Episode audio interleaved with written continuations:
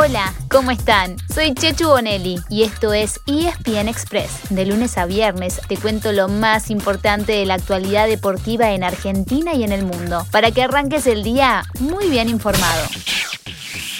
Este fin de semana se terminan los Juegos Olímpicos y vuelve el fútbol europeo, así que tenemos mucha información para compartir con ustedes, como para que se armen una agenda bien completa con lo que hay para ver el sábado y también el domingo. Pero antes, hagamos un stop. Vamos a la noticia de la que todos hablan desde ayer a la tarde. Seguramente estén enterados, pero si estuvieron hibernando o visitando algún otro planeta, les contamos sin más vueltas. Lionel Messi se va del Barcelona. Sí, sí. Chau, chau adiós. Comunicado oficial del Barcelona. Ah, bueno, listo. Lo confirmo, sí, Messi no puede quedarse en Barcelona. Eh... Ah, para, para. Dijiste no puede quedarse. Sí. distinto a se va. Es distinto a se va, ¿eh?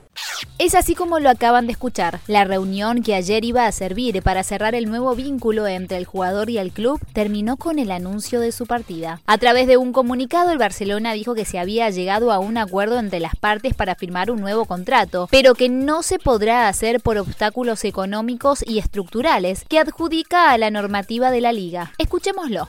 En donde dice, a pesar de haber llegado a un acuerdo entre el Barcelona y Leo, con la clara intención de ambas partes de firmar un nuevo contrato en el día de hoy, no se podrá formalizar debido a obstáculos económicos y estructurales, normativa de la Liga Española.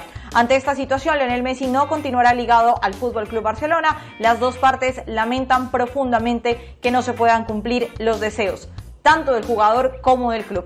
Hoy por hoy, Messi está fuera del club, pero estén muy atentos a ver qué sucede durante los próximos días. Claramente hay preguntas que todavía no tienen una respuesta clara. ¿No se había resuelto la cuestión salarial de Messi y del resto del plantel para así cumplir con las reglas financieras? ¿Estaba conforme la pulga con el proyecto deportivo del Barça? ¿Habrá respuesta de la liga para tratar de retener a su estrella más importante? Y si finalmente no hay vuelta atrás, ¿dónde jugará Messi esta temporada? Que arranca ya, ahora, hoy mismo.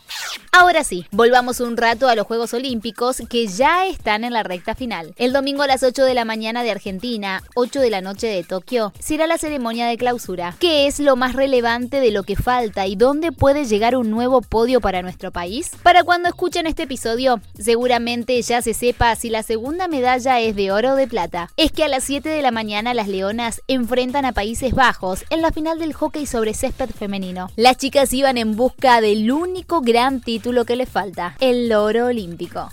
Y después, todos a alentar a los pibes del vóley, que juegan por el bronce. A la una y media de la mañana, pero ya del sábado, enfrentan a Brasil en el partido por el tercer puesto. En la fase de grupos perdieron 3 a 2 después de ganar los dos primeros sets. Pero el único bronce del vóley vino justamente en el clásico sudamericano, en 1988 en Seúl. En ese entonces jugaba Hugo Conte y hoy lo hace su hijo, Facundo. Y les dejamos otro dato que ayuda a ilusionarse. La última vez que Brasil no subió al podio fue en Sydney 2000, porque en cuartos de final lo eliminó Argentina.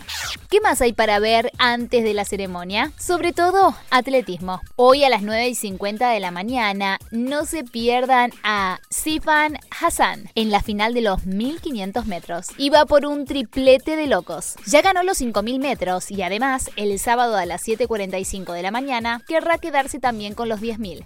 Además, hoy, a partir de las 10 y media de la mañana, se corren las postas 4 por 100, tanto de mujeres como de hombres. Y como cierre, el maratón con tres argentinos en la línea de largada en Sapporo, a más de mil kilómetros de Tokio. Hoy viernes a las 7 de la tarde, larga el de mujeres con Marcela Gómez y a la misma hora, pero del sábado, el de hombres con Joaquín Arbe y Eulalio Muñoz. En esta última prueba, todas las miradas estarán puestas en Eliud Kipchoge. Es el único que corrió la distancia de 42 kilómetros y 195 metros debajo de las 2 horas y querrá repetir la medalla dorada que consiguió en Río.